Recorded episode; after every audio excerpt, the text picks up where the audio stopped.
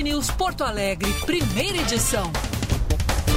Com Diego Casagrande e Gilberto Echauri.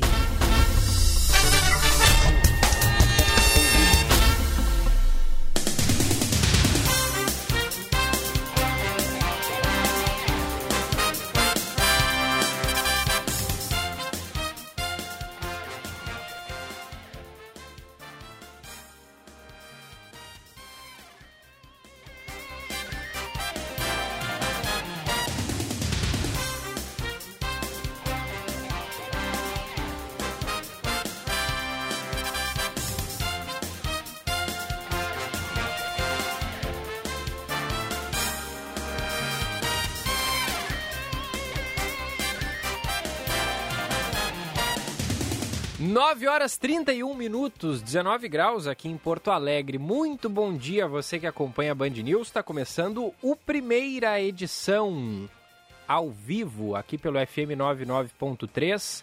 Em um segundo, tudo pode mudar.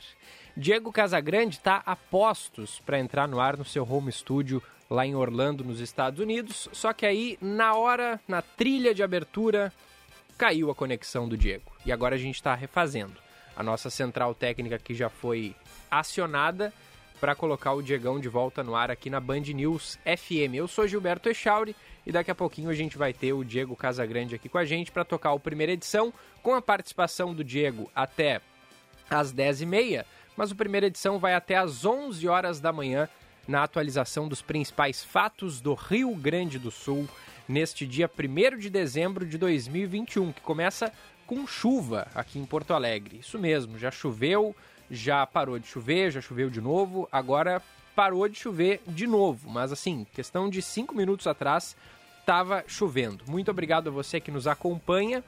Os nossos ouvintes podem mandar mensagem, WhatsApp 519 98730993 51998730993 e agora a gente tem a sinalização da central de que Diego Casagrande já está com a gente. Fala, Diegão, bom dia para ti. Bom dia, garoto, tudo bem? Tudo bem, por aí, como é que tá? Tudo bem, graças a Deus. Pô, me tiraram o prazer de abrir o programa e dizer bom dia! Mas pode fazer agora. Na hora que eu. Sim, acabei de fazer. Na hora, é na hora que eu ia fazer, caiu o sistema, hein? É, na trilha, né, de largada. Cara, tava pronto, eu ia dizer assim: bom dia, está no ar o Band News Porto Alegre, primeira edição, a partir de agora, um ponta a ponta Brasil, Estados Unidos, comigo, com o cara que mais tira férias nesta emissora, Gilberto Echauri. Começou. Cara, tudo Não é bem? É, tudo bem, Diego, tudo ótimo. Aquele pique eu... pós-folga, sabe? Mas eu só te vi ali, só vi aquelas fotos ali no Instagram de Gilberto Echauri na beira da praia. Viu só? E vocês na sua trabalhando... cadeirinha, na sua cadeirinha pegando um bronze. É. Tu é daqueles que bota tanga para pegar um bronze, ô, ô Não, não, calçãozinho normal. Né? Calção, né? tá, não, tudo bem. Discreto. Não, mas todo, mas assim, ó, todo mundo, quer dizer, todo mundo, né? Eu já tive, acho que tu já tiveste, ah, tá, o, o, meu momento de tanga na beira da praia. É. Sunga, na verdade. Né? Sunga, né? é, é quando, quando criança, né? A mãe do cara é. compra aquela sunga com umas cores esquisitas que o cara usa assim, aí tá, tá explicado por que a pessoa mas, não Mas eu não, não era tão...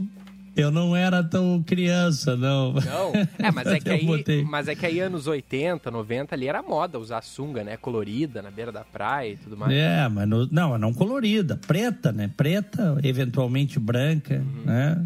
Por aí. É. Mas, o, mas o lance é o seguinte, que bom que tu aproveitaste. Como é bom dar uma paradinha, né, cara? Nossa, bom demais. É bom, o cara precisa, velho. Não adianta. É.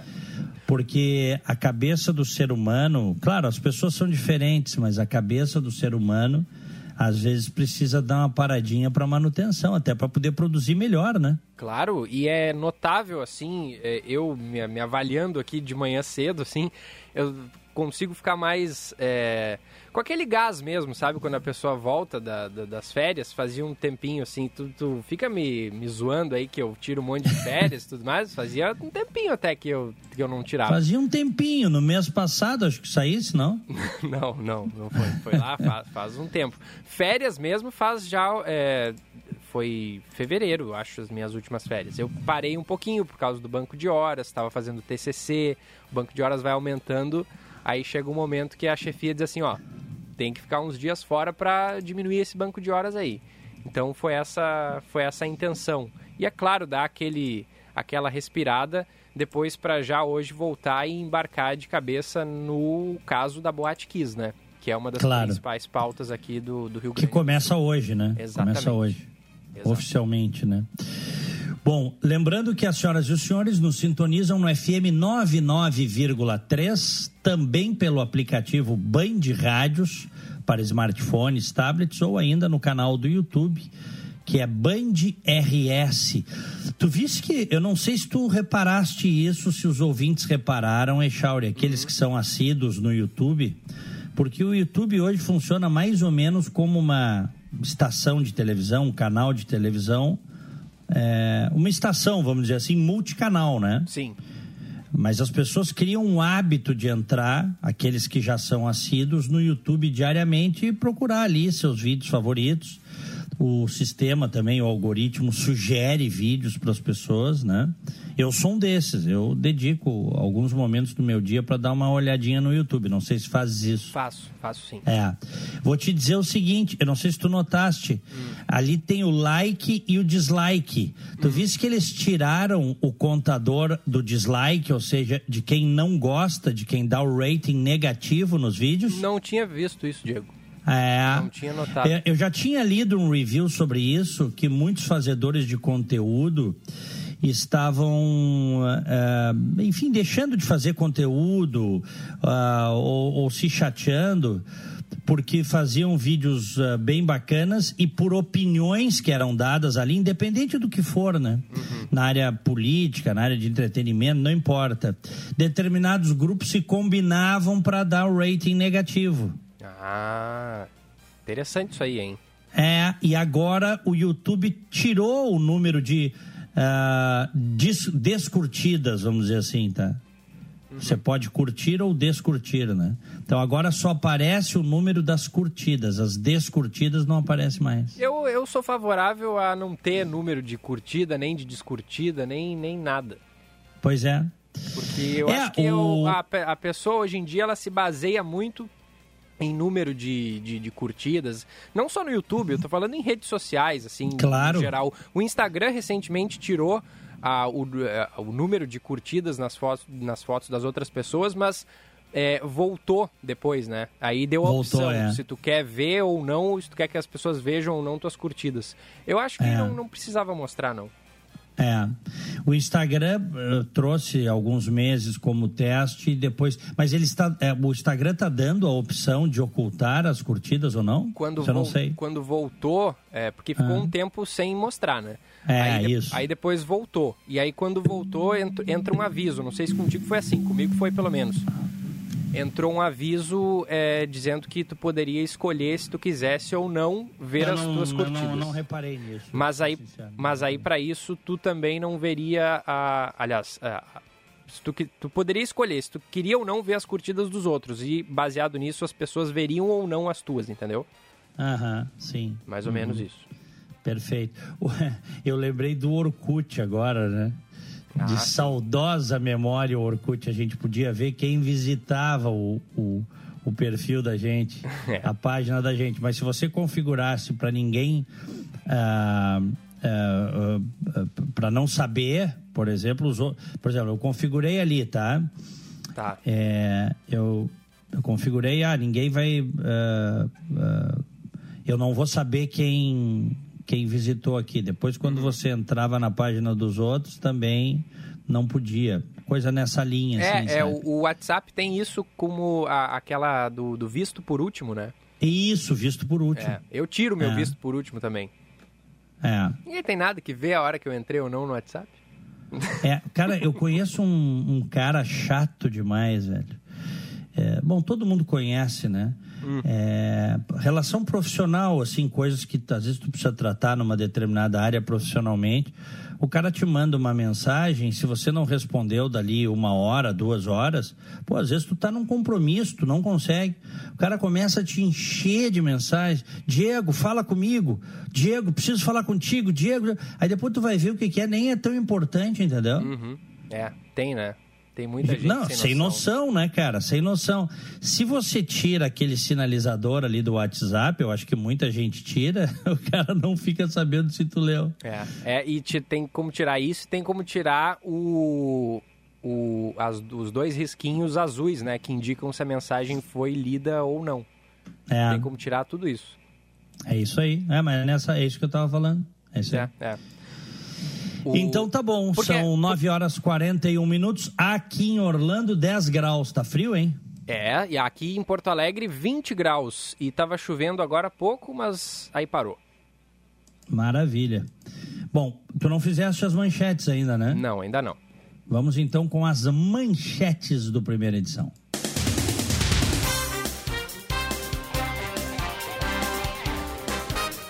O Tribunal de Justiça de Porto Alegre começa a definir hoje a responsabilidade dos quatro réus da tragédia da Boate Kiss.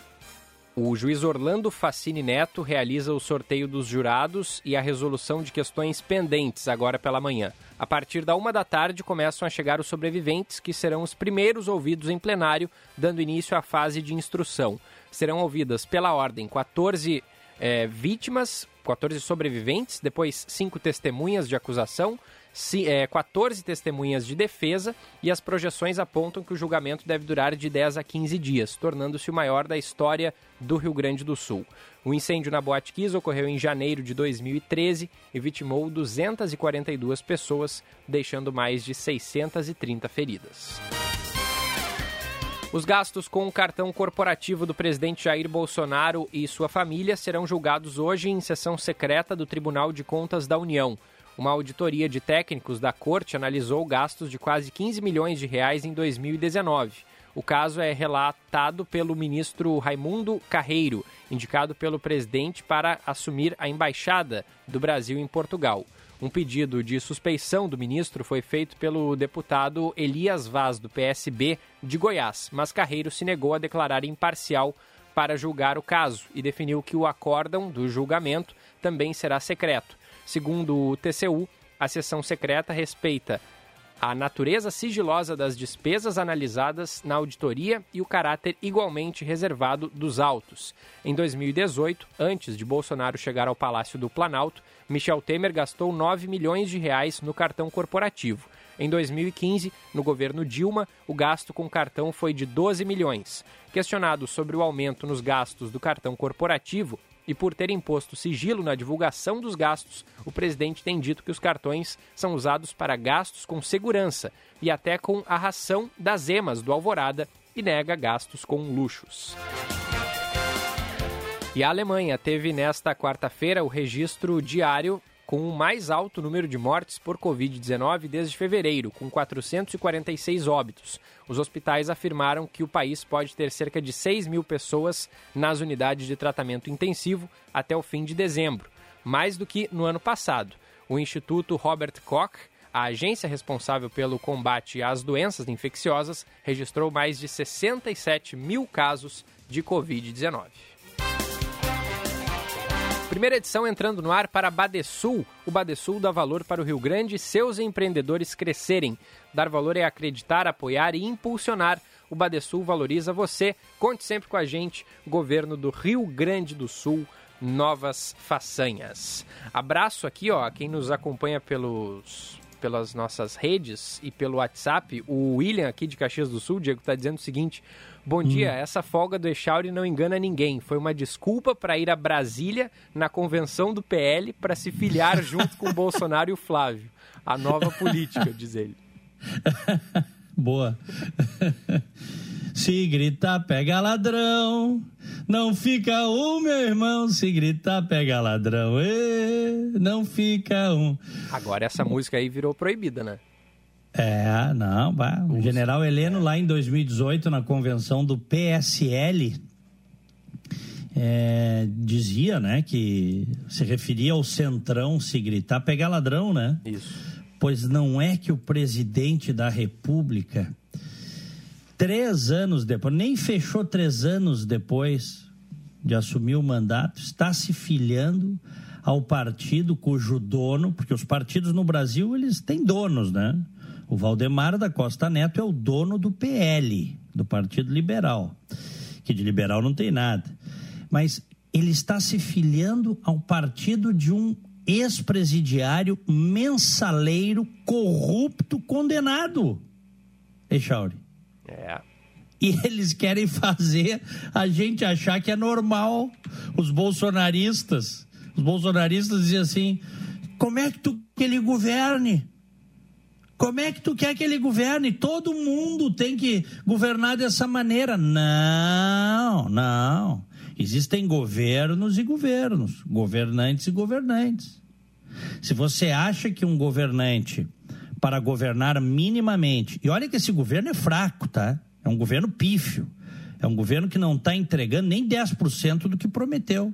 Mas se a gente entender que os governantes, para governarem entregando isso que esse daí está entregando, ou seja, quase nada, tá?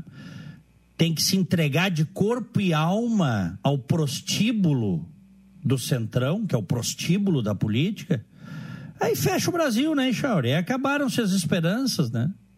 É, mas para muitos a esperança foi... já acabou faz tempo, né, Diego? Pois é, mas não foi para fazer isso que esse cidadão, que é o chefe da família mais honesta do Brasil, Jair Messias Bolsonaro, foi eleito. Não foi para isso. Isso que ele está promovendo é um estelionato eleitoral verificado é, por boa parte é, dos eleitores dele em 2018. É por isso que ele vai perder a eleição. Ele vai perder a eleição, Jair Bolsonaro. Tenho dito e repito, espero que não seja para o Lula. Acredito numa terceira via, porque ele não vai ganhar diante dessas barbaridades que está promovendo Agora, quem diria, né? Agora, tu imagina se lá em 2018, ou eu, ou tu, ou qualquer jornalista dissesse: o Bolsonaro é centrão, o Bolsonaro vai se filiar ao centrão, ele está mentindo para a população. O que é que diriam para nós, hein, Chauri? É. A grita seria grande, né? Ele não só se filiou a um partido do Centrão, ele escolheu o partido que tem um ex-presidiário condenado pelo mensalão, que vendeu na época o seu partido para o Lula e para o Zé Dirceu. Um pilantra da política que é o Valdemar da Costa Neto. Esgoto da política, condenado por corrupção. Em qualquer país decente do mundo, que não é o caso do Brasil, né? ele estaria fora, proscrito da política. Bom, mas aí também, depois do que fez, o PT também não existiria. Né? Para tu ver que o Brasil não é um país sério. Pois o Valdemar da Costa Neto está aí, com o seu partido, seu partideco, que é muito mais uma legenda de aluguel do que qualquer coisa. E ontem filiou com pompa e circunstância o presidente da República, que dizia que iria fazer diferente e que chamava o Centrão de ladrão tanta coisa aconteceu nesses últimos três anos. Né? Tem muita gente que ainda está, cada vez menos, né? mas está em choque, está impactada pela disfarçatez com que o Bolsonaro jogou no lixo as suas promessas mais de núcleo duro, assim, as suas promessas mais importantes de campanha. Tu, né? tu não tem notado, Diego, recentemente, assim, uma diminuição da, da, da, manifestação ferrenha de apoio ao presidente Bolsonaro nas ah, redes sociais. Ah, claro, claro, Porque claro. até o, o Marcos Vinícius de Souza, nosso ouvinte, escreve aqui, ó. Ainda existe bolsonarista depois dessa filiação ao PL? Se sobrou algum, é muita vontade de passar vergonha, diz ele aqui. O, o Echauri, as pesquisas mostram aí que o Bolsonaro tem 20%, tá? 20 e poucos por cento das. Vamos botar 25% das intenções de voto, tá? Uhum. Isso é intenção de voto. Aí tu tira que dentro desses 25%, aí talvez tu tenha, não sei, 10% dos fanatizados, daqueles que morrem abraçado. Quer dizer, se encontrarem é, um milhão de dólares sem comprovação na conta do Jair Bolsonaro, eles vão defender. Entendeu? Porque eles também têm corrupto de estimação. Eles têm corrupto de estimação. Aliás, daqui a pouco nós vamos falar do Flávio Bolsonaro, né, que ontem foi livrado pelo Supremo Tribunal Federal, pelo Gilmar Mendes, pelo Lewandowski, pelo nosso Cássio, nosso Cássio, ajudou a livrar o Flávio Bolsonaro. O Brasil num retrocesso violentíssimo, dramático no combate à corrupção. Só fica quem efetivamente é fanático, e tem, sempre vai ter. Mas esse bolsão de fanatismo, ele vai diminuindo, ele vai se esvaziando, desidratando, porque vai caindo a foto, né, Chauri? Esse é o ponto. É. E, e agora, hoje também acontece a sabatina do André Mendonça, né? Então, uhum. deve ter mais um é, aliado, dá para dizer assim, de Jair Bolsonaro no, no, no STF, né? Além do, do, do, Cássio, que foi o primeiro é. indicado pelo presidente, o André Mendonça, que é o terrivelmente evangélico, né?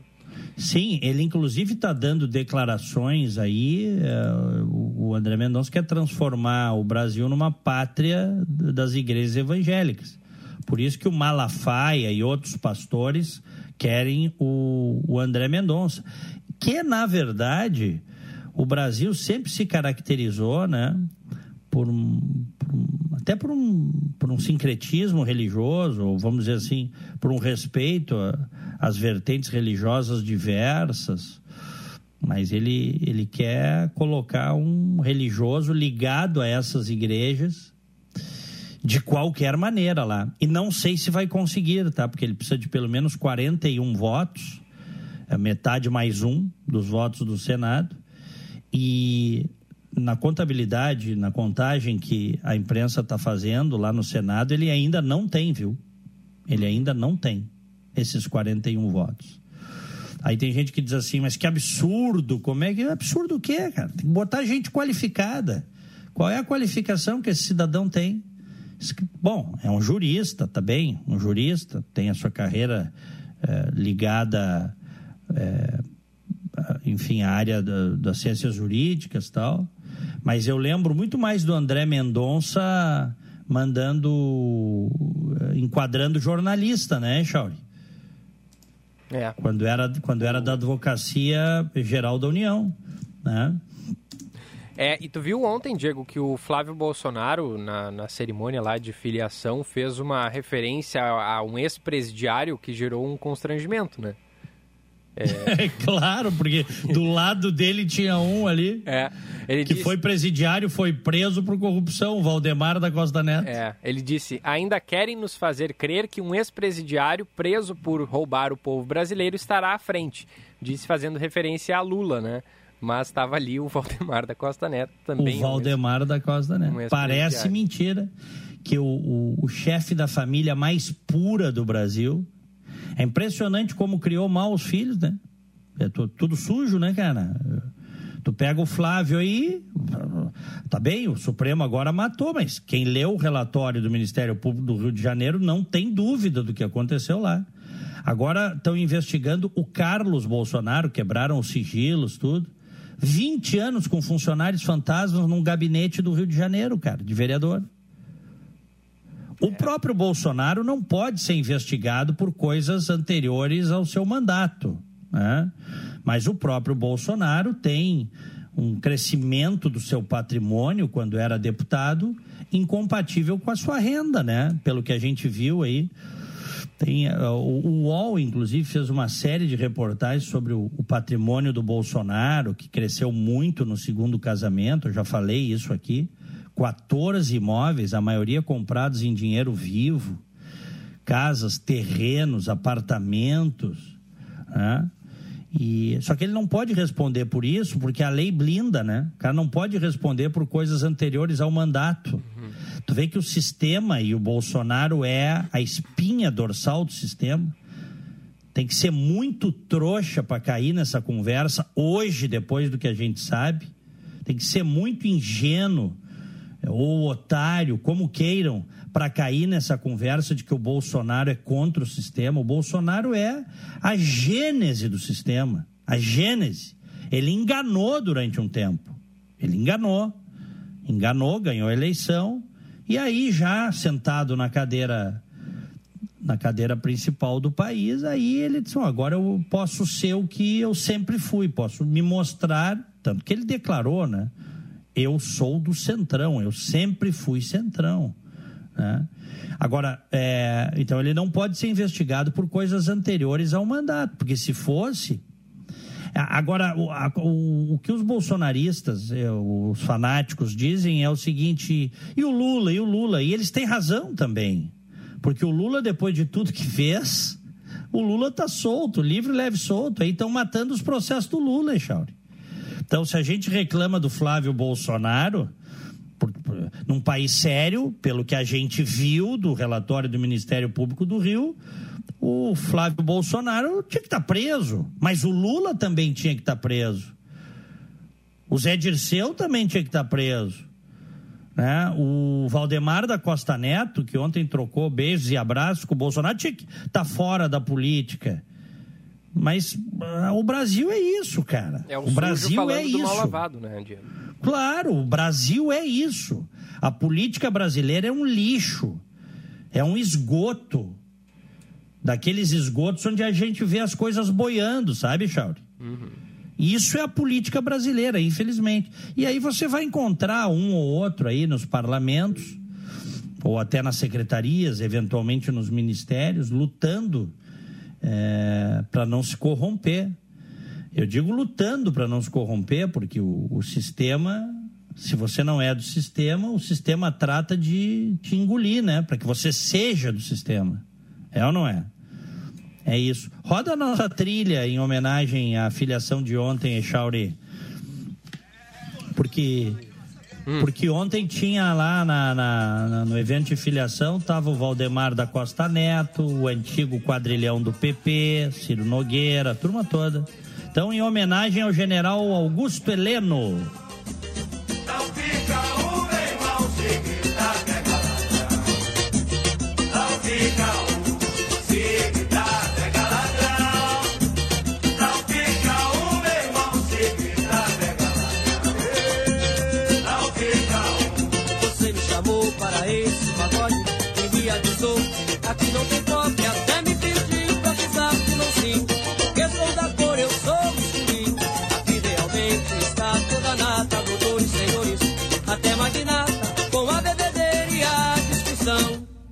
Tirei a minha conclusão. Que se gritar pega ladrão, não fica um, meu irmão, se gritar pega ladrão. Não fica um, se gritar pega ladrão. Não fica um, meu irmão, se gritar pega ladrão. Não fica um. Augusto Heleno Feelings, não é, Chauri? Tem até um trecho aqui da música que diz o seguinte, ó. Hum. Aqui realmente está toda a nata, doutores, senhores, até magnata. é. Aí, os originais é do samba estão tão sabendo do negócio, né? Faz tempo já. Sobe som aí. Chauri.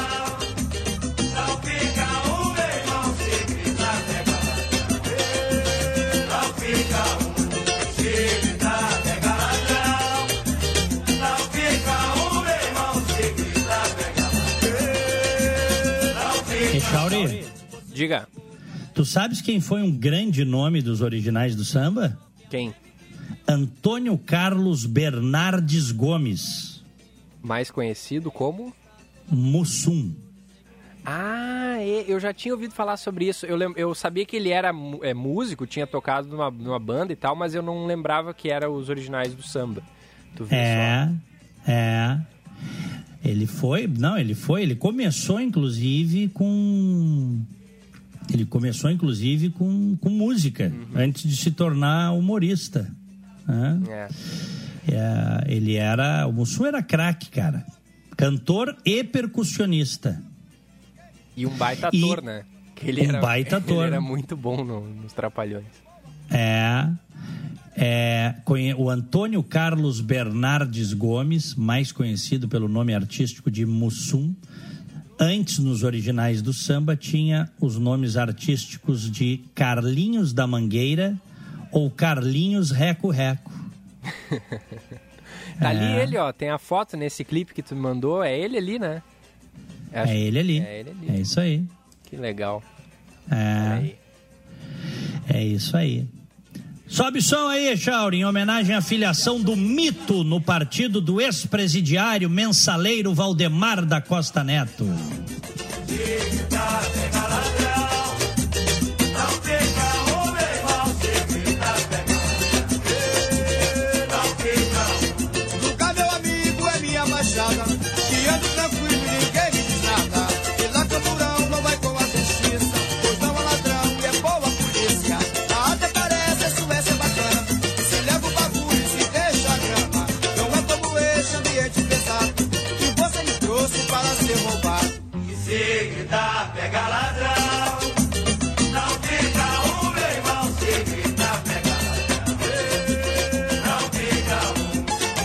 Sabes o, sabes o que, que é mais triste de- nessa história toda?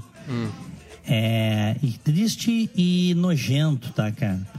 É, é o desonesto, é o corrupto, se fazer de honesto para enganar a população para pedir voto, sabe? É. E é tão triste quanto que ele consegue enganar. É. Porque a, a, Uhum. a gente já sabe, né, que, que o cara tá lá sujo e, enfim, é, vem com aquele discurso a cada quatro anos para se eleger. Todo mundo sabe que os políticos vão vir com a mesma conversinha de sempre. Mas tem gente que cai, né? Eles vêm com essa Aham. conversa porque dá certo. É. Gente que você sabe que é desonesta, né? Você sabe, nos parlamentos tá cheio, é, em ministérios está cheio, no Poder Executivo, em vários lugares está cheio. Você sabe que o sujeito é desonesto, que o sujeito é corrupto, que o sujeito não consegue explicar o seu enriquecimento. A maior parte da população, nós aqui, as pessoas trabalham duro, acordam cedo, dormem tarde, se ferram para criar os filhos, para pagar um plano de saúde, para eventualmente botar numa escola particular que é melhor do que a escola pública, sabe? Para pagar os impostos, que não é fácil pagar imposto no Brasil, para ver uh, os corruptos, os vagabundos levarem a melhor, né? É por isso que eles tiveram, o sistema teve de destruir a Operação Lava Jato, viu, Echauri? Eles tiveram de destruir a Operação Lava Jato por uma questão de sobrevivência. Porque a Lava Jato nos mostrou que grande parte dos políticos brasileiros, do sistema político, está podre, está contaminado. Como um organismo vivo, humano, com septicemia. Né? Para curar, vai ter que limpar muito. E eles não aceitaram isso. Mas no ano que vem, muitos vão cair do cavalo, viu, Echauri? Também. Muitos vão cair do cavalo. Ah, não, não é que o Brasil vai, vai se purificar no ano que vem. Não, não tenhamos ilusões. Faltam dez meses para a eleição, não tenhamos ilusões. Mas eu acho que o eleitor vai dar, vai dar o recado para muita gente aí que apoia esse tipo de coisa, que apoia é, é, a disfarçatez, a cretinice, a esquerda e a direita, viu? A esquerda e a direita. Eu não estou achando que ah, da, todo mundo que é corrupto, os vagabundos não vão se reeleger. Não, não é isso. Mas é, eu acho que muita gente vai cair do cavalo, inclusive na presidência da República, tá? Por causa das mentiras, da disfarçatez. Bom, daqui a pouquinho a gente volta a falar, porque ontem o STF deu um refresco geladinho. E que refresco deu para o Flávio Bolsonaro. Antes, vamos falar da Boate Kiss, porque está começando hoje o julgamento e nós temos reportagem. É isso? Isso mesmo, Diego. Reportagem com o Eduardo Carvalho, esse que deve ser o julgamento mais longo, o maior julgamento da história do Rio Grande do Sul. Vamos lá. A partir dessa quarta-feira, o Tribunal de Justiça de Porto Alegre começa a definir o destino dos quatro réus da tragédia da Boate Kiss, que vitimou 242 pessoas e deixou mais de 600 feridos em Santa Maria. O julgamento terá três turnos diários, das 9 horas da manhã até as 11 horas da noite, e não será paralisado nos finais de semana. As projeções apontam que ele dure entre 10 a 15 dias, o que o colocaria como o maior da história do Estado. Apesar disso, Conforme o advogado e professor de direito penal Alexandre Wunderlich, ainda há riscos de não ter um desfecho durante esse período. O tempo do júri é incalculável. As projeções podem ser, sim, de 10 ou 15 dias, mas esse júri pode também ter alguma nulidade, cindido, ou quem sabe até não terminar. Então, as variáveis são múltiplas e por mais que a estrutura tenha sido é, cuidadosamente projetada, são nove anos quase de trabalho. Elisandro Spor, o Kiko, sócio da boate, Mauro Hoffman, sócio investidor, Marcelo de Jesus dos Santos e Luciano Bonilha Leão, integrantes da banda Gurizada Fandangueira, respondem por homicídio simples, 242 vezes consumado e 636 vezes tentado, com dolo eventual. Segundo o professor Wunderlich, a distinção entre dolo e culpa é uma das principais discussões que o júri irá tomar por conta da grande diferença entre as penas nos dois casos.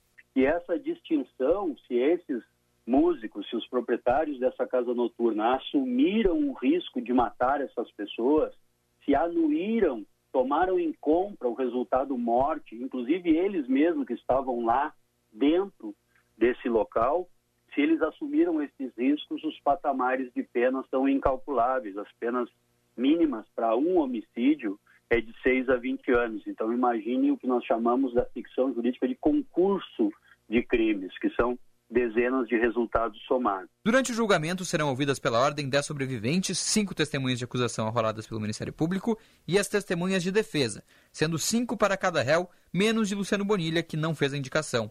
Serão realizados debates de duas horas e meia de manifestação da acusação e o mesmo tempo será dividido entre as quatro defesas. Depois disso, os jurados, se entenderem que estão prontos para decidir, passam para uma sala secreta, onde colocam individualmente e de forma secreta o seu voto. A maioria simples prevalece, sendo necessários quatro dos sete votos para a definição.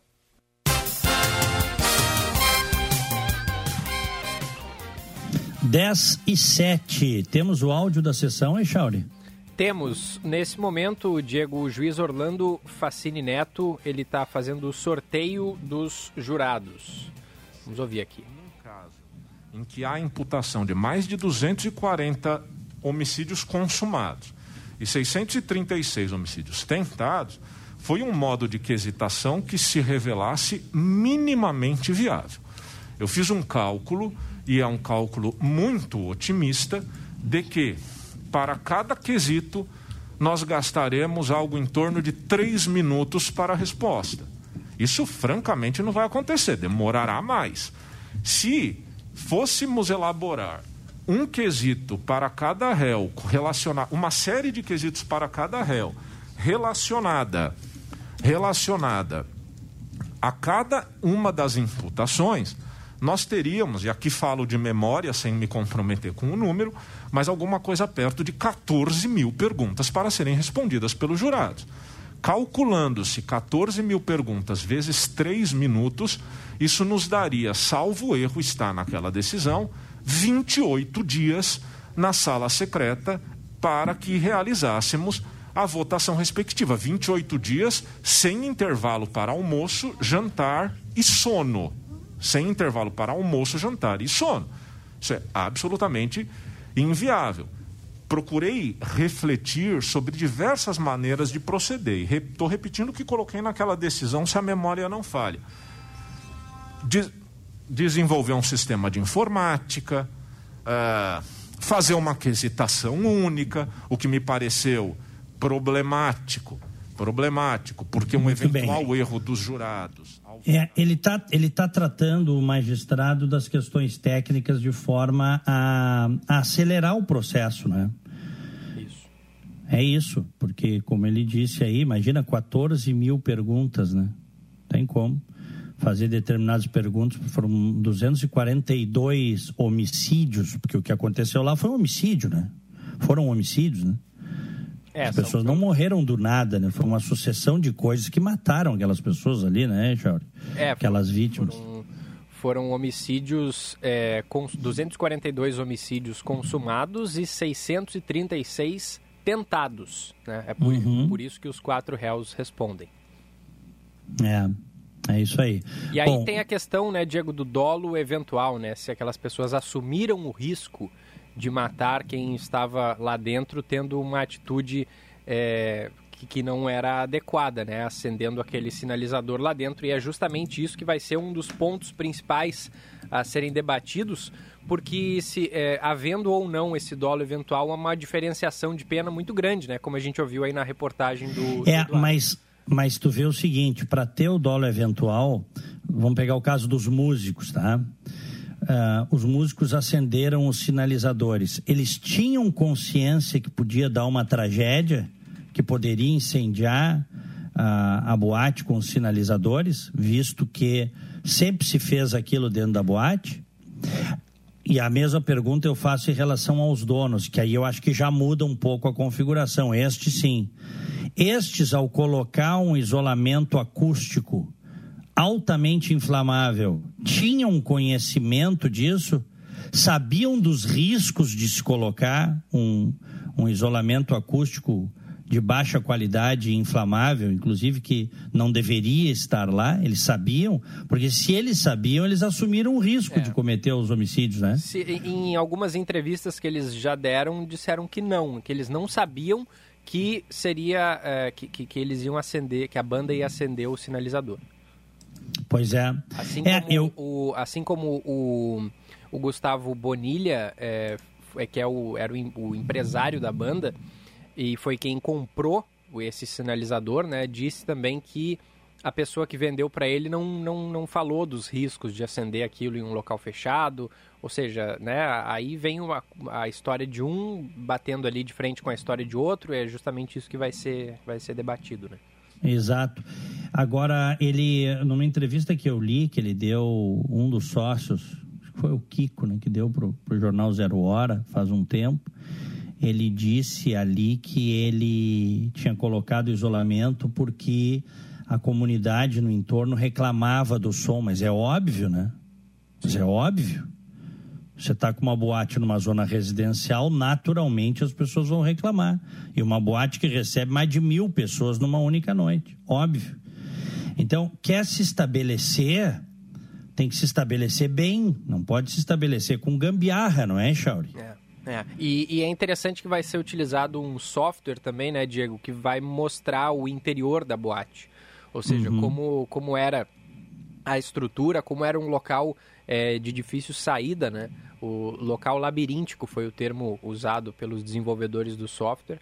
É, não tinha saída de emergência, não tinha aquelas áreas de, de, ventilação, então tinha muita coisa errada, de fato, né?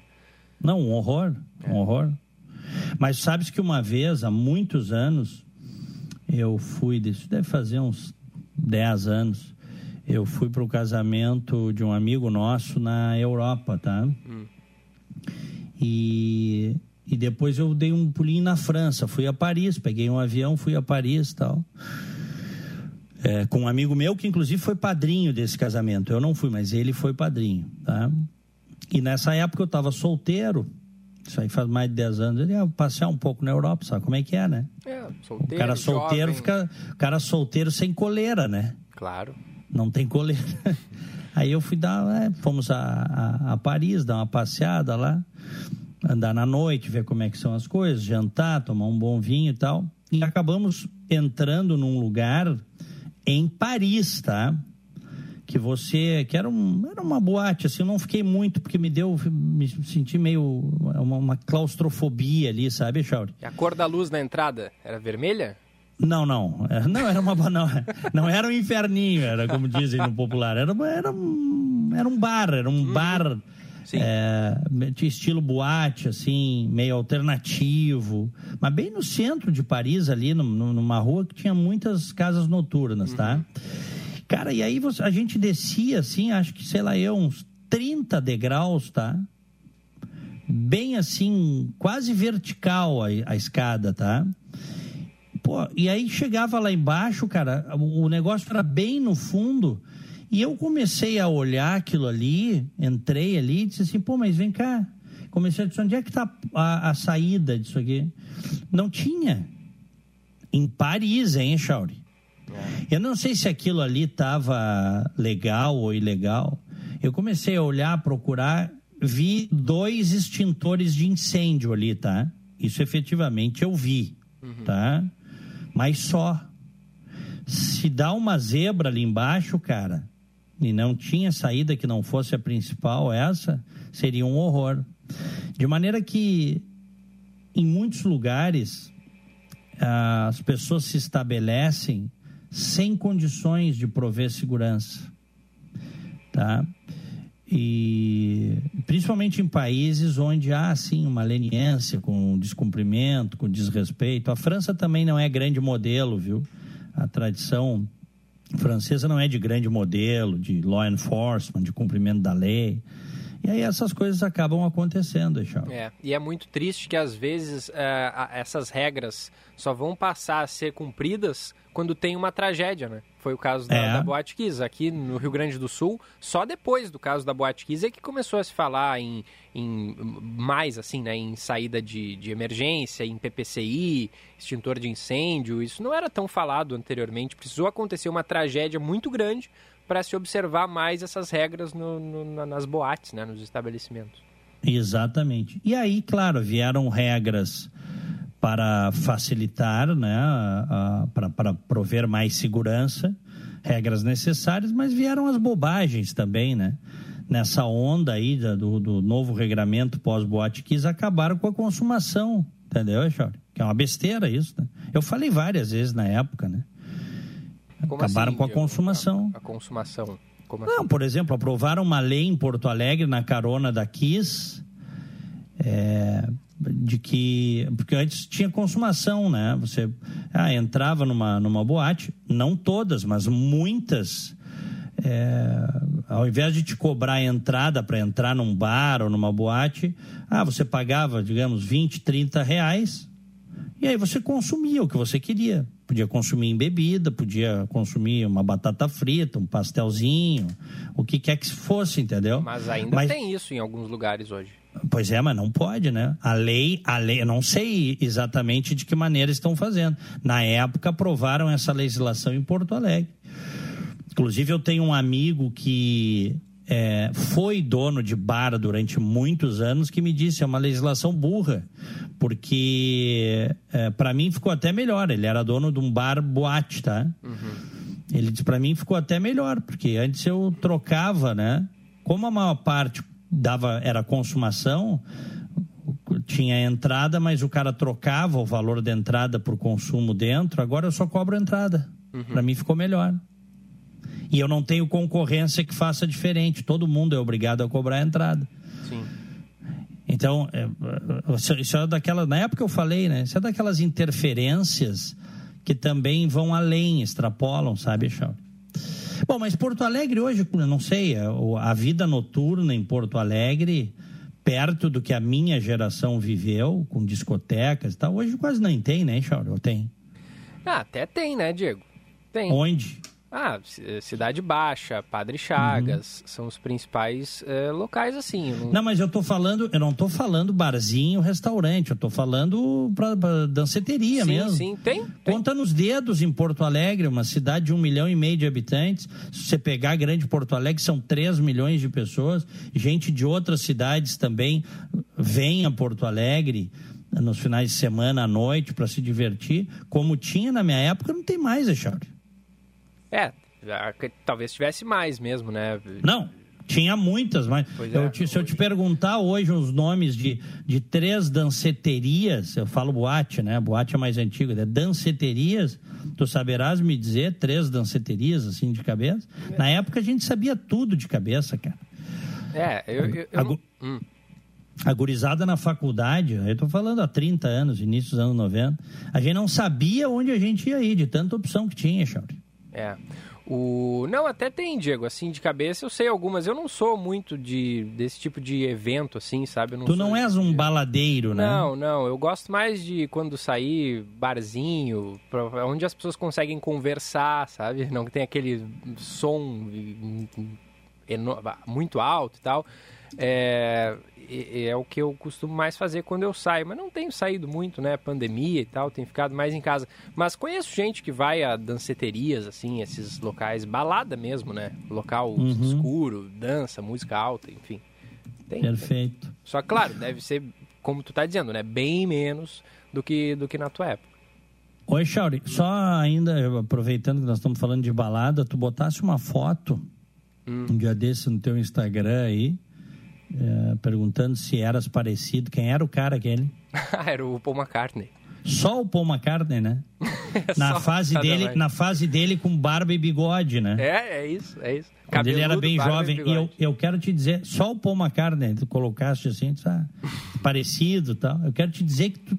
Cara, naquela foto ali, tu, tu é o sósia do Paul McCartney. Já disseram isso algumas vezes. É que, Igual o Paul McCartney. Recentemente eu deixei meu cabelo maior, né? Então acho que aí o pessoal tá fazendo essa comparação. Porque quando eu tinha cabelo curto, ninguém falava isso. Aí ficou, fiquei cabeludo, o pessoal tá fazendo essa associação. E ainda que tá, tá sendo bastante é, visto o visual do Paul McCartney nessa época por causa do, do documentário dos Beatles que saiu recentemente, né? O Get Back. Então várias imagens estão saindo agora é, dessa época, né? E é justamente a época que, que o Paul McCartney tá cabeludo e barbudo, assim, por isso que o pessoal faz essa associação. Eu não, eu não achava, tá? Quando diziam lá pelas primeiras vezes. Depois começaram a falar tanto, tanto, que eu pensei, tá, ok, até é parecido. Por isso que eu postei lá no, no Instagram se era parecido ou não. Botei a minha foto do lado da dele e deu assim, mais de 90% dos votantes disseram que era parecido. Então tem que começar a acreditar, Claro. né? Só falta agora o talento do Paul McCartney para a música, né? É, Para é. o jornalismo tu tens, para a música é que deixas um pouco a desejar, né? É, até, até tive algumas bandas, né? Eu toco bateria e tal, mas. é, e sou muito fã, muito admirador do- do- dos Beatles. Mas quem me dera, né? Ter um- uma fraçãozinha da- do talento musical do Paul. Mas continua tentando aí. Valeu. Olha aqui, ó, vamos em frente. 10 e 22. Deixa eu atualizar a temperatura aqui em Orlando. Quando eu abri o programa, estava 10 graus, 13 graus nesse momento. Em Porto Alegre, 20 graus. Vamos a Brasília, Chauri? Vamos lá. Então tá, vamos a Brasília, porque começa hoje a sabatina de André Mendonça para uma vaga no Supremo Tribunal Federal. João Pedro Melo.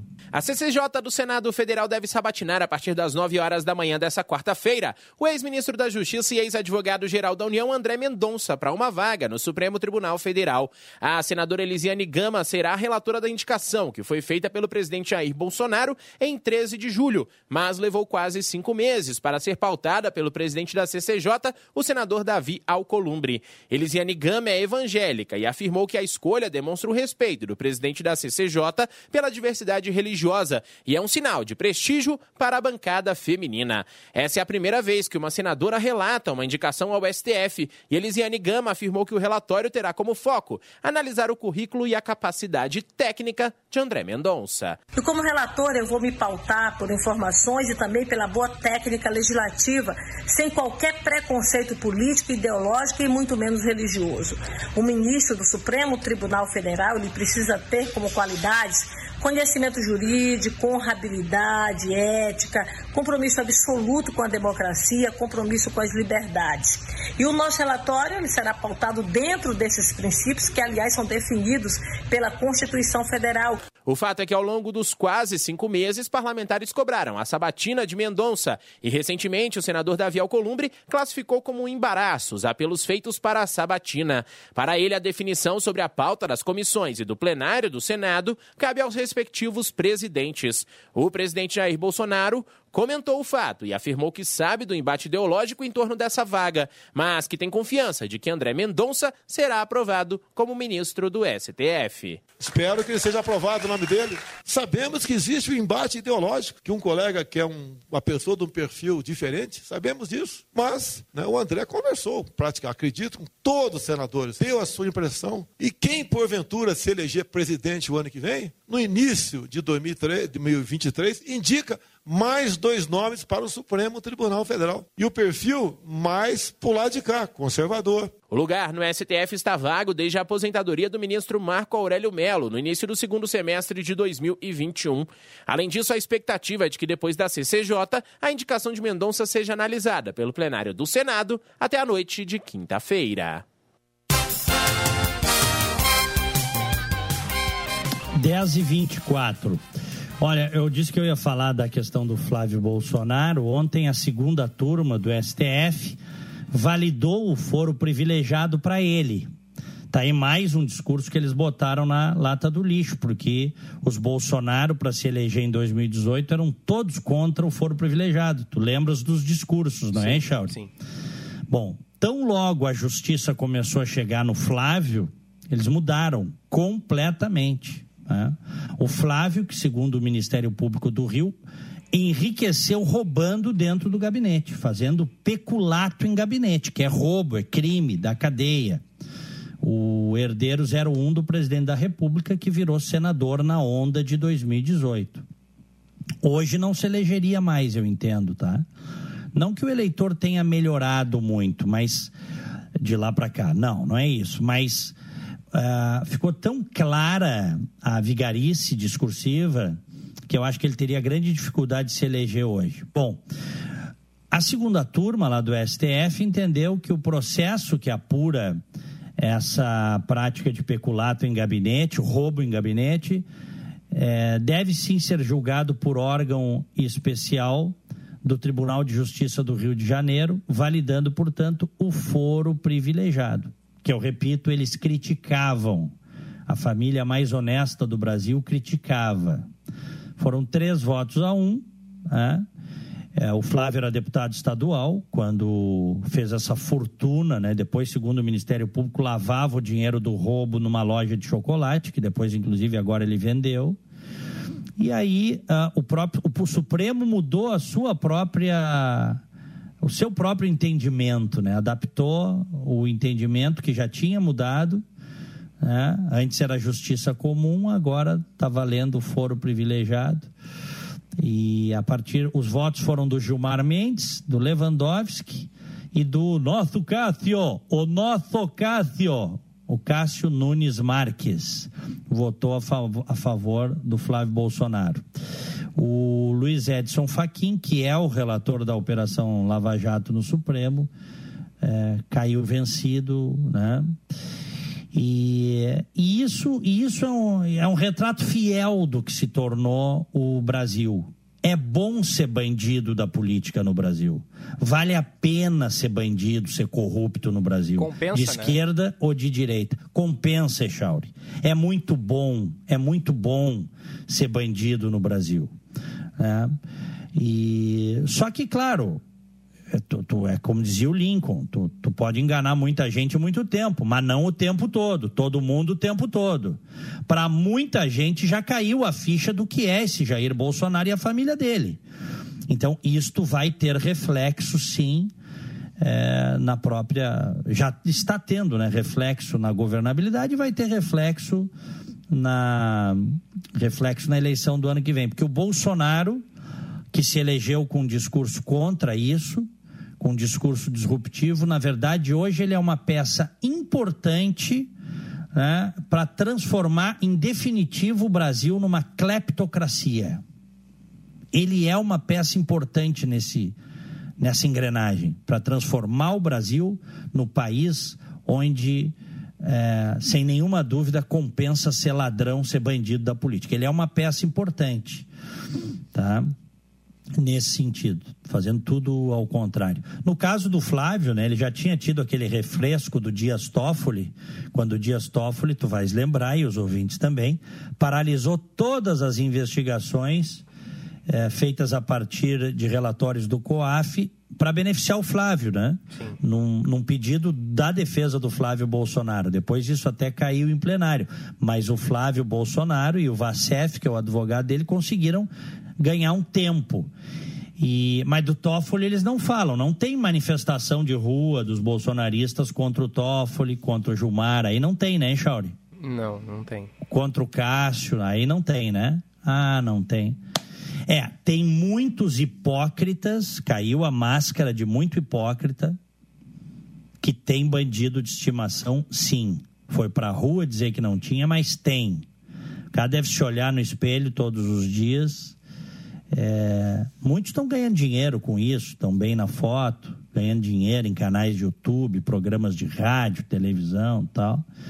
Esses aí já perderam a vergonha há muito tempo. Outros talvez ainda tenham algum resquício de vergonha na cara quando se olham no espelho todos os dias de manhã, tem que respirar fundo, né, para dizer o seguinte: ah, eu estou apoiando isso, vamos em frente. É por uma boa causa, botar grana no meu bolso. Com muitos acontece isso, viu, Echauri? Uma boa causa, entre aspas. Né? É. é uma causa lamentável. O, né? O, nosso ouvinte Antônio Diego escreve aqui pelo WhatsApp o seguinte: muito raras as vezes que vi e ouvi algum político, tipo prefeito, governador ou presidente, dizer algo parecido com. Quero fazer pelo povo. Procure seu político eleito por e-mail, telefone ou mídias sociais e chame ele a ser responsável. Eu quero trabalhar por você e preciso do apoio deles, que você elegeu. Uma coisa é acreditar na justiça, outra é ser político e acreditar no juiz, diz o Antônio. Uhum. Muito bem. Echauri, é, vamos para o nosso bom dia e depois fica a teu cargo e critério aí fazer a manifestação dos ouvintes, mas eu não estarei mais aqui, tá? Combinado. Bom dia! No Band News Porto Alegre, primeira edição.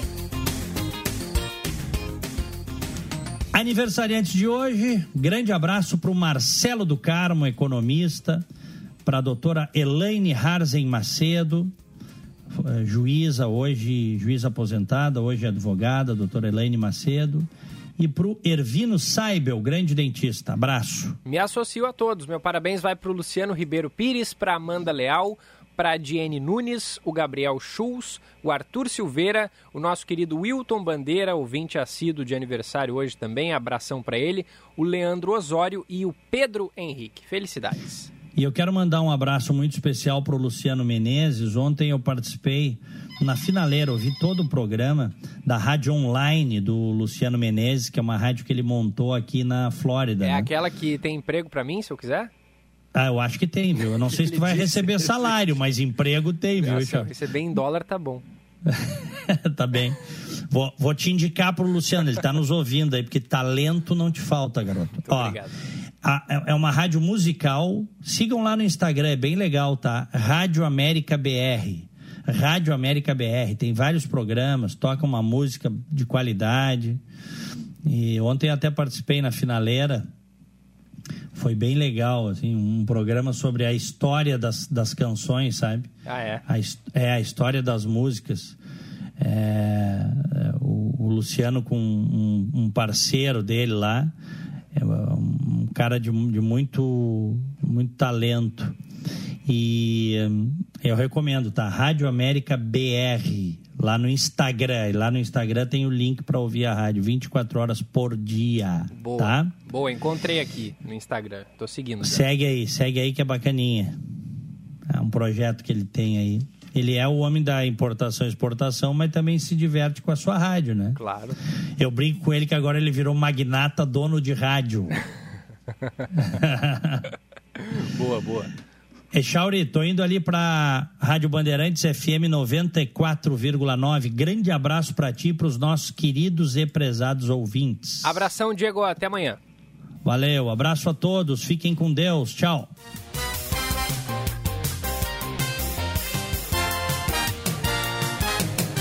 Por aqui tem primeira edição até às 11 da manhã, 10 e 34 agora, 20 graus a temperatura e segue a chuva em Porto Alegre. Primeira edição para Badesul Desenvolvimento, a gente dá valor para o Rio Grande crescer.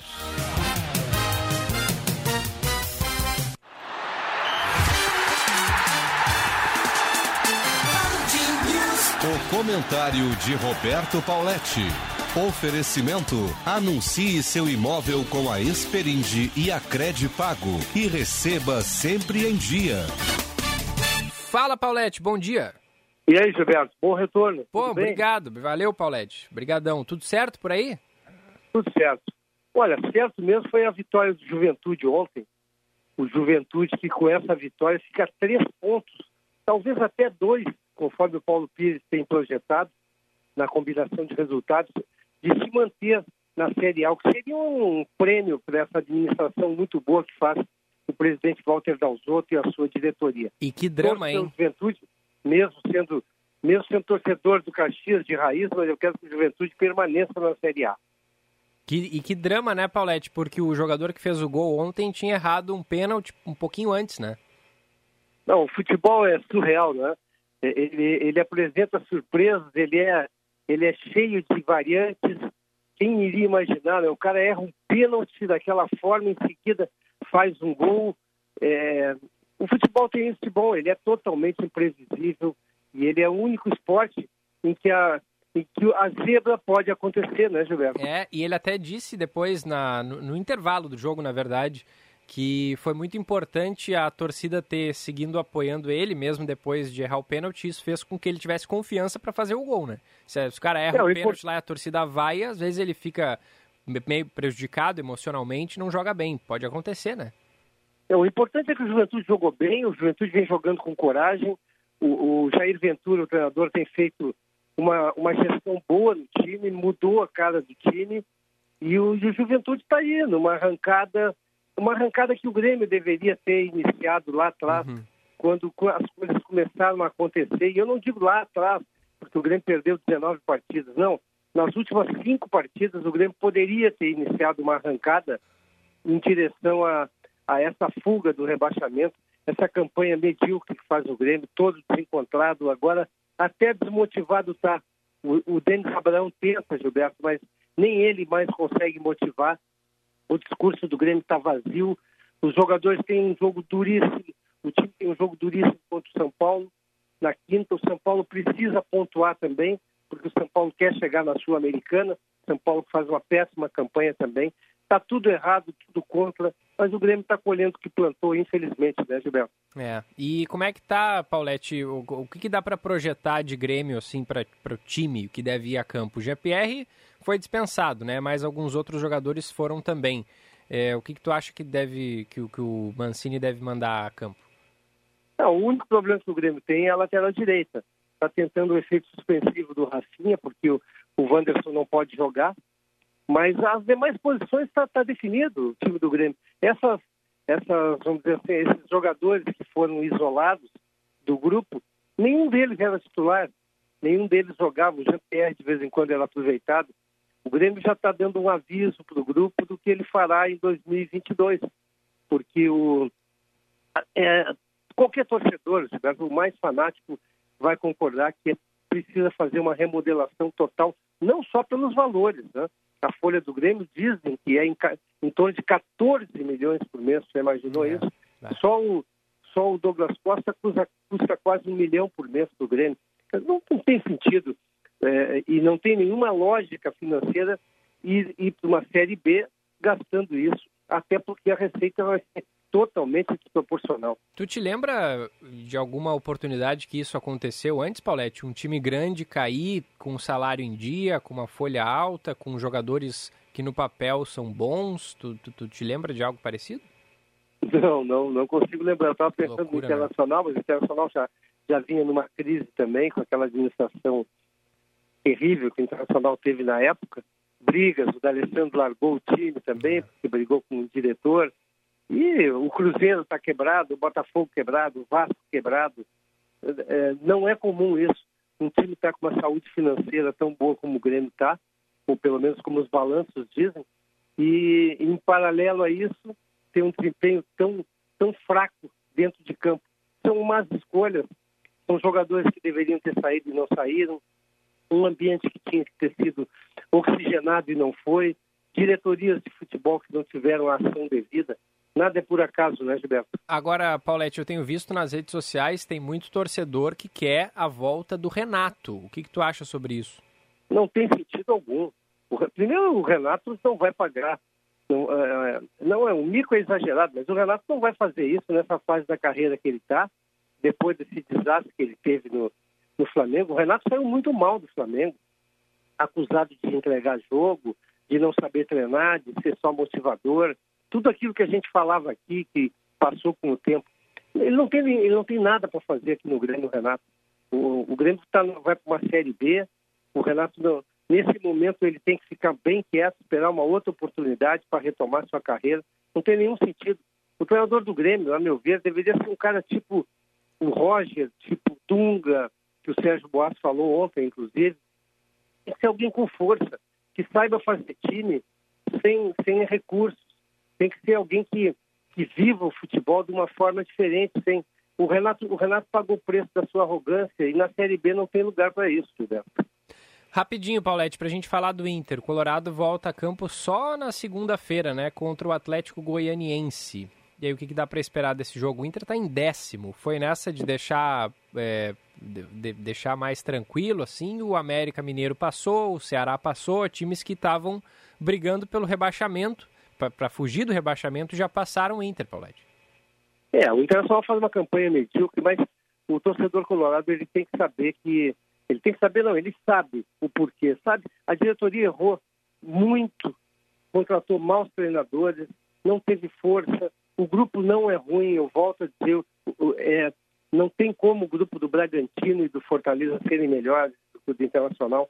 O Internacional pagou o preço de não ter treinador. E vai terminar o ano nessa melancolia. Podia estar muito bem na, na fase de grupos da Libertadores, vai talvez para uma Sul-Americana, não sei que ganhe os jogos, mas a gente vê um marasmo total, um conformismo no Internacional. Um Internacional que aproveite o ensinamento que o Paixão deixou e planeje 2022 com força, com energia e com outro treinador. Com esse treinador, o Internacional não vai a lugar nenhum. Quem deveria ser o treinador do Inter ano que vem, Paulette? Olha, eu citei eu já citei alguns nomes. Eu acho que o Internacional poderia investir no, no Voivoda, poderia investir no Dunga. Eu gosto do Dunga, gosto do modelo do Dunga. Mas o meu treinador seria o Abel. Só que o Abel não trabalha com essa diretoria. A gente sabe o que aconteceu no vestiário da despedida dele. Então não, não tem nenhum sentido. Mas, e eu falo do Abel porque eu sou viúva do Abel? Claro que não. Eu gosto do Abel porque o Abel é vitorioso, o Abel treina os times, prepara os times se não der o Abel, que venha um, um treinador que saiba, saiba garimpar, que saiba usar a base. Chega do Internacional contratar jogadores sem condições, chega de ter treinadores sonhadores, tem que trazer é, um treinador com foco na vitória, com obsessão na vitória. Muito bem. Valeu, Paulette. Grande abraço. Abraço, até amanhã. Até amanhã. Esse é o Roberto Pauletti ao vivo aqui com a gente, 10h42.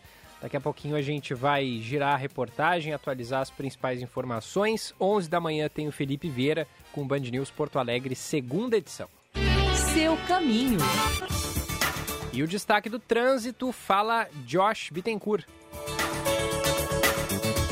Segue atendimento na capital uma colisão de um carro em um poste na estrada João de Oliveira Remião, próximo ao cruzamento com a Bento Gonçalves. Também tem acidente envolvendo dois carros no cruzamento da Dr. Castro de Menezes com a Avenida Venceslau Escobar, apenas com danos materiais. E mais cedo na Praça Raul Pila com André da Rocha, um ônibus bateu em um carro que acabou colidindo em um poste. Acabou trancando a Osvaldo Aranha em direção a André da Rocha, o que acabou afetando também o sentido bairro da João Pessoa. Agora o trânsito melhora no trecho. O Agibank agora é Age, tudo que você precisa em um só lugar. Baixe o app ou vá até a loja mais próxima e abra sua conta. Gilberto.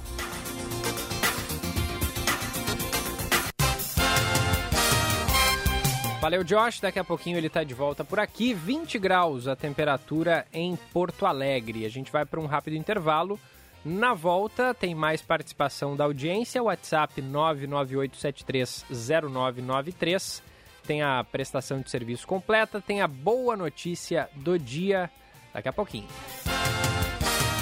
O Natal te espera no Parque Shopping Canoas. Até 31 de dezembro, com 600 reais em compras, ganhe um Panetone Havana e um número da sorte para concorrer a um Corolla Cross. Limite de um brinde por CPF e promoção válida enquanto durar o estoque. Confira o regulamento no site. Aproveite também para curtir a pista de patinação e tenha uma experiência única de Natal na atração Magia no Gelo. Para encontrar o bom velhinho no cantinho do Papai Noel, agende o seu horário antecipadamente através do aplicativo Multi. É magia, é presente, é agora.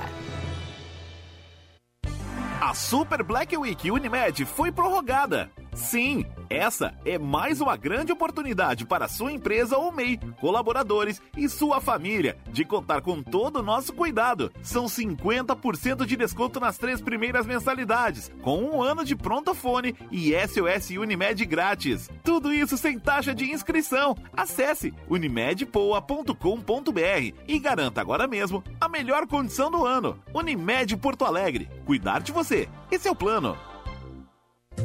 Natal na Ótica São José tem promoção de óculos de grau e óculos solar. Comprando par de lentes multifocais ou visão simples, a armação é grátis. E mais, óculos solar por apenas 99 reais. E óculos solar graduado por apenas 299 reais. É isso mesmo, óculos de sol com grau por apenas 299 reais. Aproveite! Confira os modelos de armações e lentes participantes na Ótica São José, mais próxima de você. E garanta já seu óculos novo. Ótica São José, a especialista em óculos. Feliz Natal! Se você é sexualmente ativo, não deixe de fazer a testagem para HIV, sífilis e hepatites virais pelo menos uma vez ao ano. O teste é seguro, rápido e gratuito e está disponível nas unidades básicas de saúde. Além de não precisar de requisição médica, o resultado sai em 30 minutos.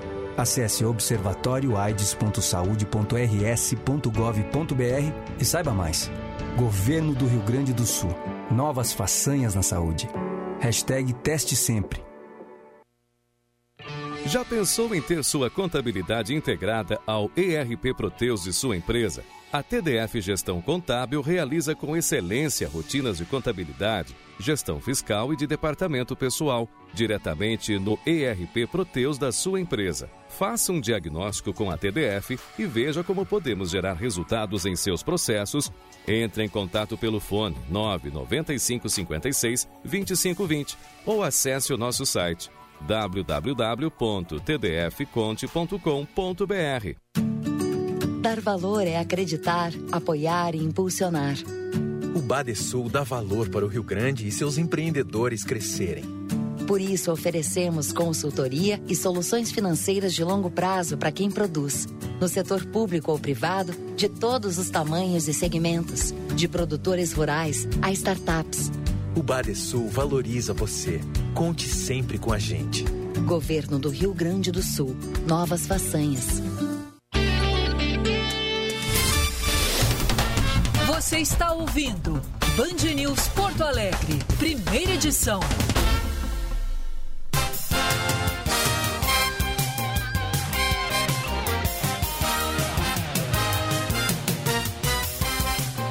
Volta, esse é o primeira edição, 10 horas e 47 minutos. Abraço para quem participa aqui pela nossa live no YouTube e também para quem manda mensagem pelo WhatsApp 51998730993. Badesul Desenvolvimento, a gente dá valor para o Rio Grande crescer. Tem o um recado aqui do Newton de Guaíba. Bom dia. A imprensa e empresários de direito já elegeram o novo salvador da pátria, Sérgio Moro como ocorreu com Fernando Collor e Jair Bolsonaro. Se os eleitores incautos caírem nessa, vamos passar mais quatro anos de ódio, ruptura com a democracia e o país com o futuro cada vez mais distante. É a mensagem do Newton.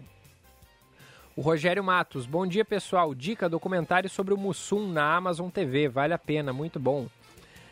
Pois é, e para quem não bebe muito, enfim, é uma discussão e sim é, uma é sim uma interferência. Hoje a vida noturna é muito fraca. Saudades é, da Liquid, Malibu, Veneza, Manara, tantas. Escreveu aqui o Rogério Matos sobre aquele assunto que falávamos com é, o Diego mais cedo. É, tem algumas perguntas aqui que foram direcionadas pro, é, pro Diego Casagrande, então não faz sentido a gente ler agora, né? A, o ouvinte aqui, vamos ver se tem. O Azeredo de Canoas escreveu: Bom dia. A ideia era um governo evangélico barra bíblico.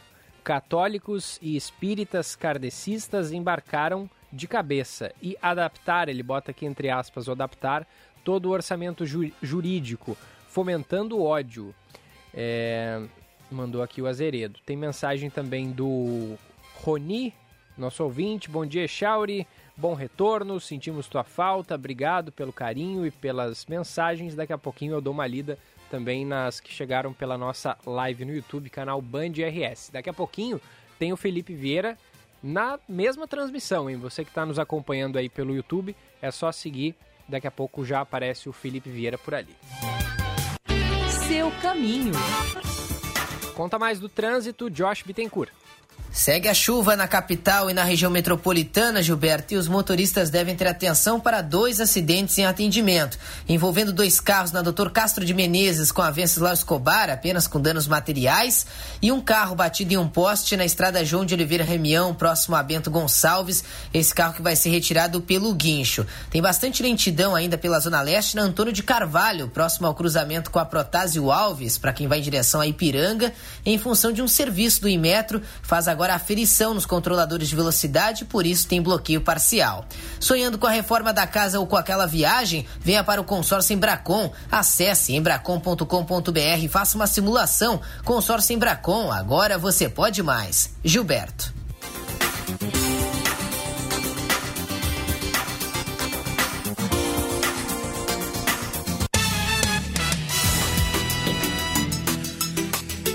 Valeu, Josh. 10 e 50 Vamos falar de Covid-19, porque tem uma nova variante por aí, né? Variante Omicron já chegou no estado de São Paulo. E depois desses dois casos positivos em São Paulo, a suspeita da variante Omicron, que foi surgida na África do Sul, está eh, é, sendo investigada também em Brasília. A informação da capital federal agora chega com a repórter Agatha Gonzaga. A Secretaria de Saúde do Distrito Federal investiga um possível caso de infecção por Covid-19 com a variante Omicron, descoberta na África do Sul. Segundo o Centro de Informações Estratégicas em Vigilância em Saúde do Distrito Federal, trata-se de um tripulante que chegou ao Brasil no último sábado, em Guarulhos, e depois veio para a capital federal. Nesta mesma viagem estava outro passageiro que também está sendo observado no estado paulista. Ainda nesta terça-feira, a Anvisa confirmou outros dois casos da variante em São Paulo, mais de um casal que desembarcou no Brasil na terça-feira. Já o tripulante que chegou a Brasília, um homem com idade entre 40 e 49 anos, agora aguarda em isolamento e em observação o resultado do sequenciamento genético do vírus. O Laboratório Central do Distrito Federal estipula um prazo de quatro dias para fazer a confirmação. Apesar dos casos confirmados e da suspeita no DF, para o epidemiologista da Sala de Situação de Saúde da UNB, Mauro Sanches, ainda não é motivo para pânico. A pergunta é se ela de fato tem um comportamento diferente das outras, mas ela não tem se mostrado mais agressiva ainda. Por enquanto, não há comprometimento da efetividade das vacinas disponíveis. Mas o que está sendo feito é já começar a providenciar alternativas alternativas, inclusive as vacinas, caso dados das próximas semanas indiquem um comprometimento importante no, na efetividade das vacinas que a gente tem hoje. Diante das incertezas relacionadas à variante Omicron, o governador Ibanez Rocha voltou atrás da decisão de realizar a festa de Ano Novo no Distrito Federal. A comemoração tinha sido confirmada na última semana e aconteceria em cinco pontos da capital federal. Na rede social, Ibanez afirmou que o Distrito Federal avançou muito no enfrentamento da doença e que não é o momento de arriscar e ter um retrocesso neste combate. A capital do país superou a marca de 11 mil mortos pela Covid-19 e mais de 517 mil infectados.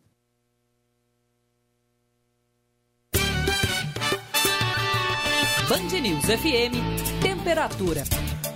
Oferecimento Rede Sim, Sim de Lojas Porto Alegre. Sua rede com os melhores parceiros para oportunidades exclusivas. Vinte graus, três décimos.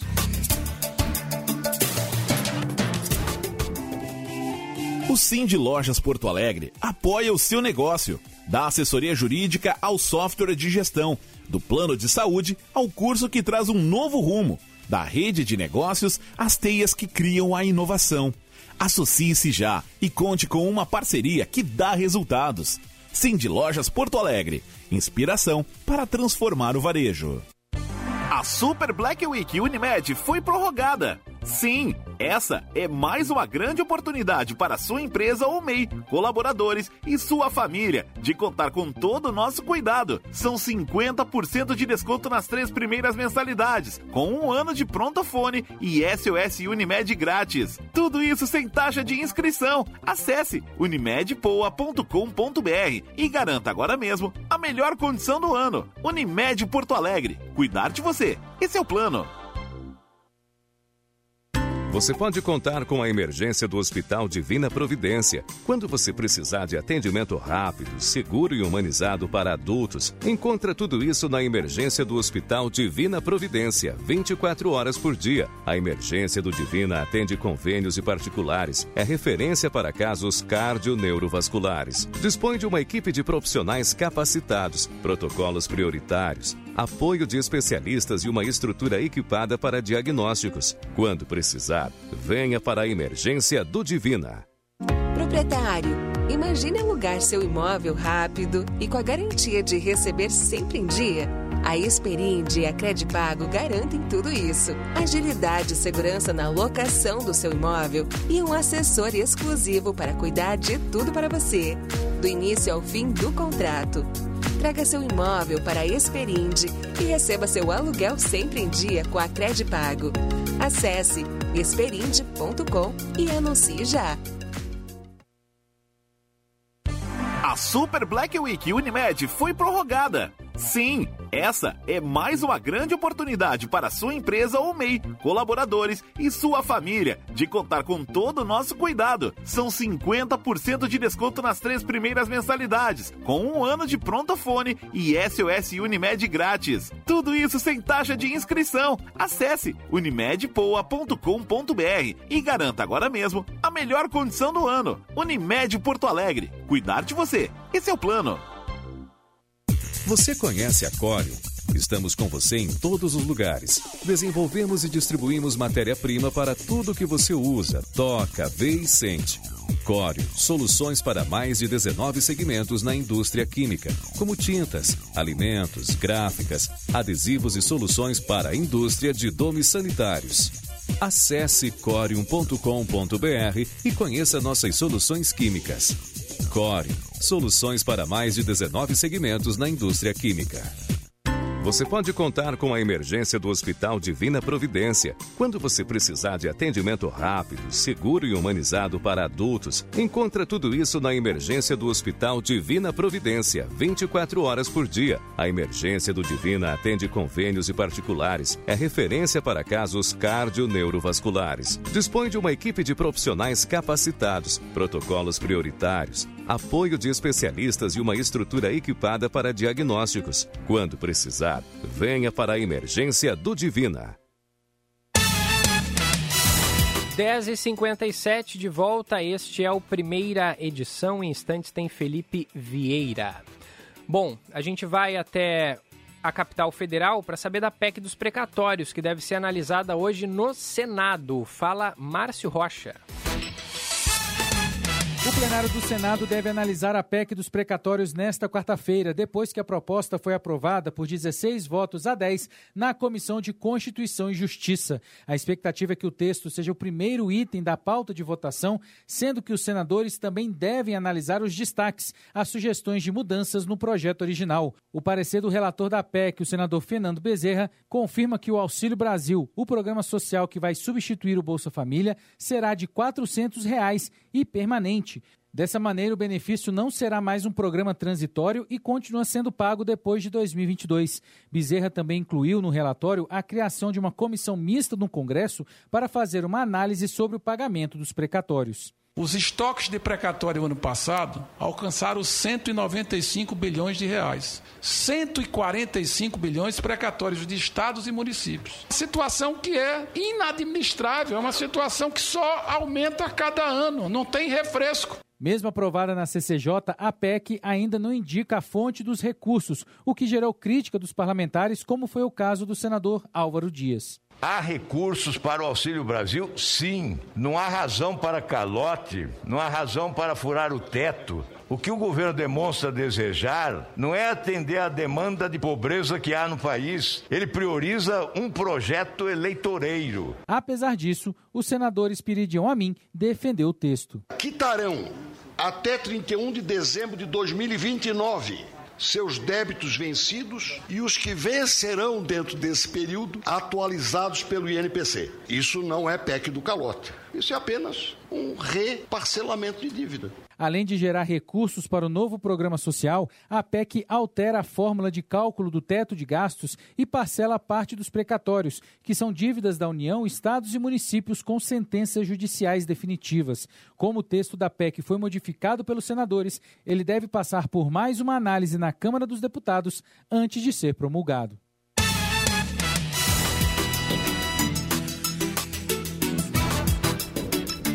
11 da manhã em ponto. Valeu, valeu, Márcio. A gente vai voltar a esses assuntos logo mais aqui na programação da Band News FM. Vem aí o segunda edição com o Felipe Vieira. Daqui a pouquinho ele aparece ali na nossa live no YouTube. Valeu? Muito obrigado pela sua audiência. Tenha uma ótima quarta-feira.